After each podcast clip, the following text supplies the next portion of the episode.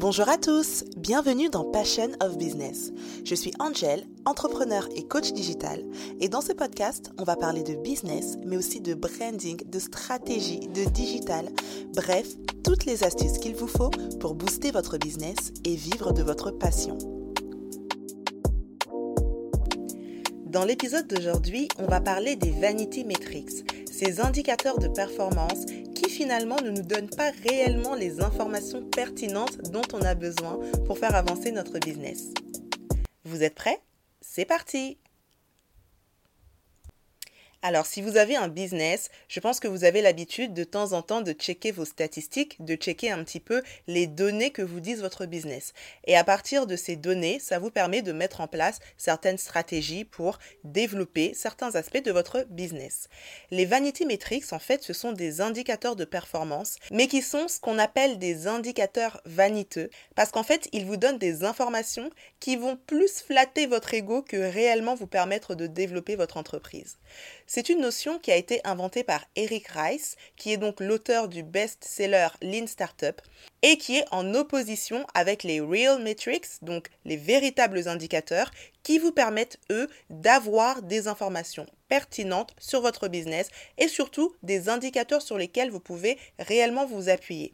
Dans cet épisode, j'ai eu envie de revenir sur trois vanity metrics sur Instagram qu'on a l'habitude de regarder et de considérer, mais qui, quand on creuse un petit peu, bah, ne nous apportent pas tellement les informations dont on a besoin pour ensuite faire des choix stratégiques. La première vanity metric qu'on va voir ensemble, c'est le nombre de followers.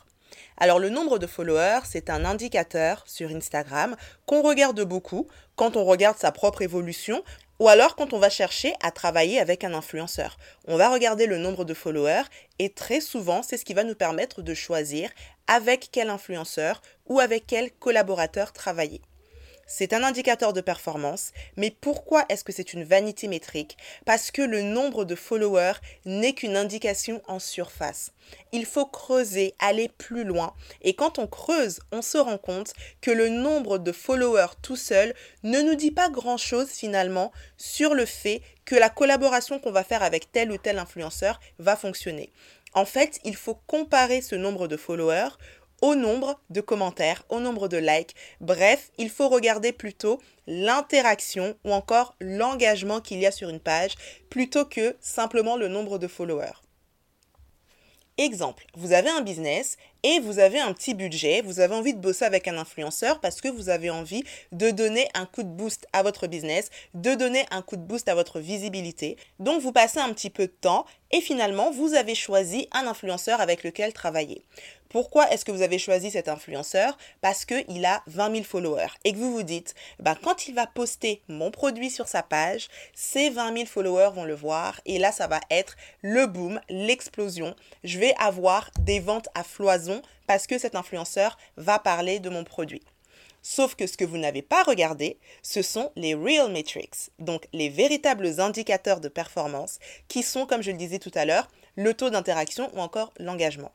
Cet influenceur qui a 20 000 followers, vous vous rendez compte qu'en fait, bah, il n'y a que 50 likes sur ses photos. Vous vous rendez compte qu'il n'y a que deux commentaires sur ses photos. Et là, qu'est-ce que ça veut dire? Bah, Peut-être que ces 20 000 followers ont été achetés. Ou alors, s'ils n'ont pas été achetés, peut-être que tout simplement sa communauté n'a aucun intérêt envers le contenu qu'il partage, ce qui est encore pire. Dans les deux cas, qu'est-ce que ça veut dire? Ça veut dire que vous allez payer cet influenceur 1000 euros ou plus et que derrière, vous allez avoir zéro en termes de conversion tout simplement parce qu'il n'y a pas d'engagement sur cette page. Il aurait mieux fallu travailler avec un influenceur qui a 8000 followers ou 10 000 followers, mais qui a 1000 likes sur ses photos, qui a une centaine de commentaires à chacune de ses photos. Pourquoi? Parce que chez cet influenceur, le taux d'interaction est bien plus important et donc pour vous, vous savez qu'il y a de l'engagement, vous savez que quand il va poster la photo de votre produit, cette photo va être non seulement vue par ses followers, mais ils vont échanger, ils vont interagir et derrière, peut-être que ça fera pour vous beaucoup plus de conversion. Et il y a beaucoup de marques qui vont travailler avec des influenceurs, mais en s'arrêtant uniquement sur les vanités métriques. Résultat, vous allez mettre en place des budgets, surtout si vous êtes une petite boîte. Je sais à quel point ça peut être compliqué de dégager du budget de communication. Alors quand vous arrivez à dégager ce budget et que derrière vous vous rendez compte qu'il y a zéro conversion, eh ben ça peut être extrêmement frustrant.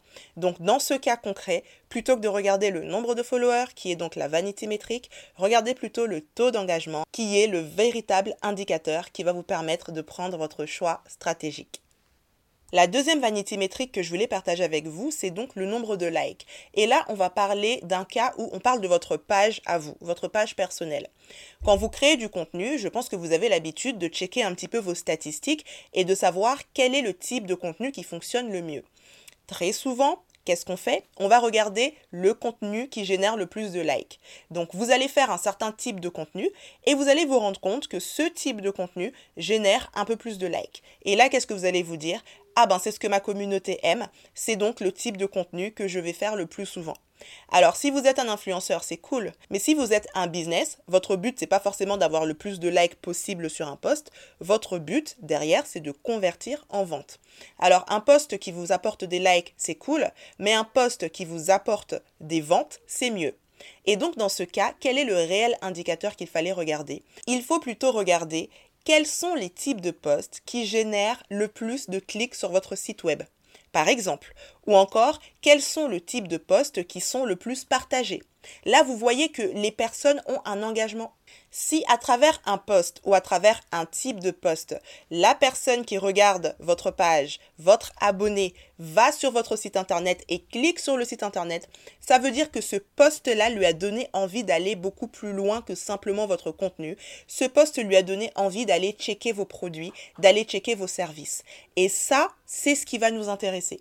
Donc quand vous avez envie de savoir quel type de contenu poster sur votre page Instagram en vue derrière de convertir et d'apporter encore plus de clients et de business pour votre boîte, au lieu de regarder le nombre de likes que vous allez avoir sur un post, regardez plutôt le nombre de clics sur votre site web que ce post vous apporte. Et là, vous saurez quels sont les types de posts qui convertissent le mieux sur votre audience. Et enfin, notre dernière vanity métrique sur Instagram, ça va être le nombre de vues en story.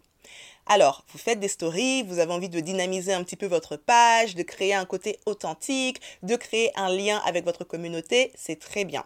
Et je sais que comme moi et comme beaucoup, vous aimez bien checker un peu vos stats de story.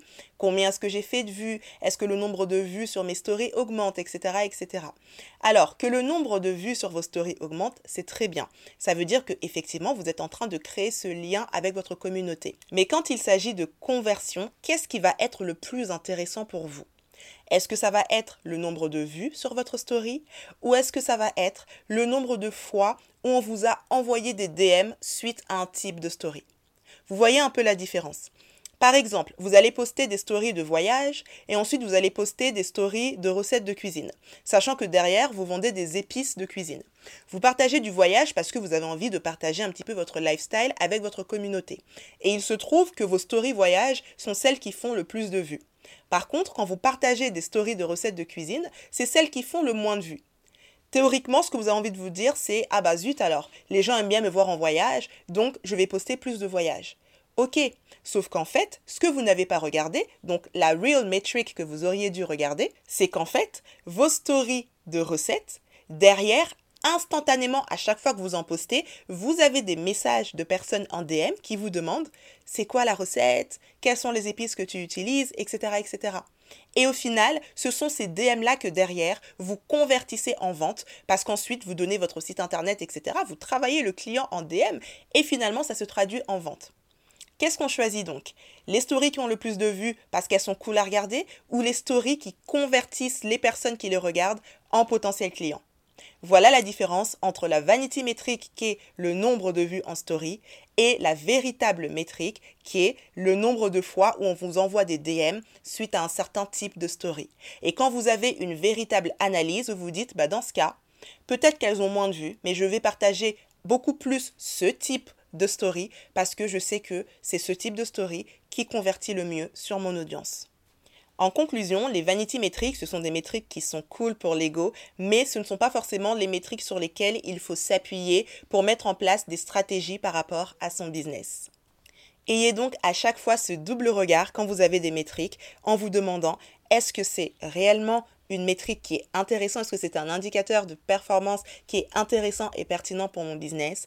Ou est-ce que c'est une vanity métrique qui fait cool? Parce que oui, il y a un nombre d'abonnés qui augmente, c'est génial, mais que derrière, ça ne montre en rien le potentiel de conversion et donc de vente qui va m'intéresser pour mon business. Voilà, c'est tout pour aujourd'hui. J'espère que cet épisode vous aura plu. Si c'est le cas, n'hésitez pas à me laisser 5 étoiles sur Apple Podcast et un petit avis que je me ferai un plaisir de lire.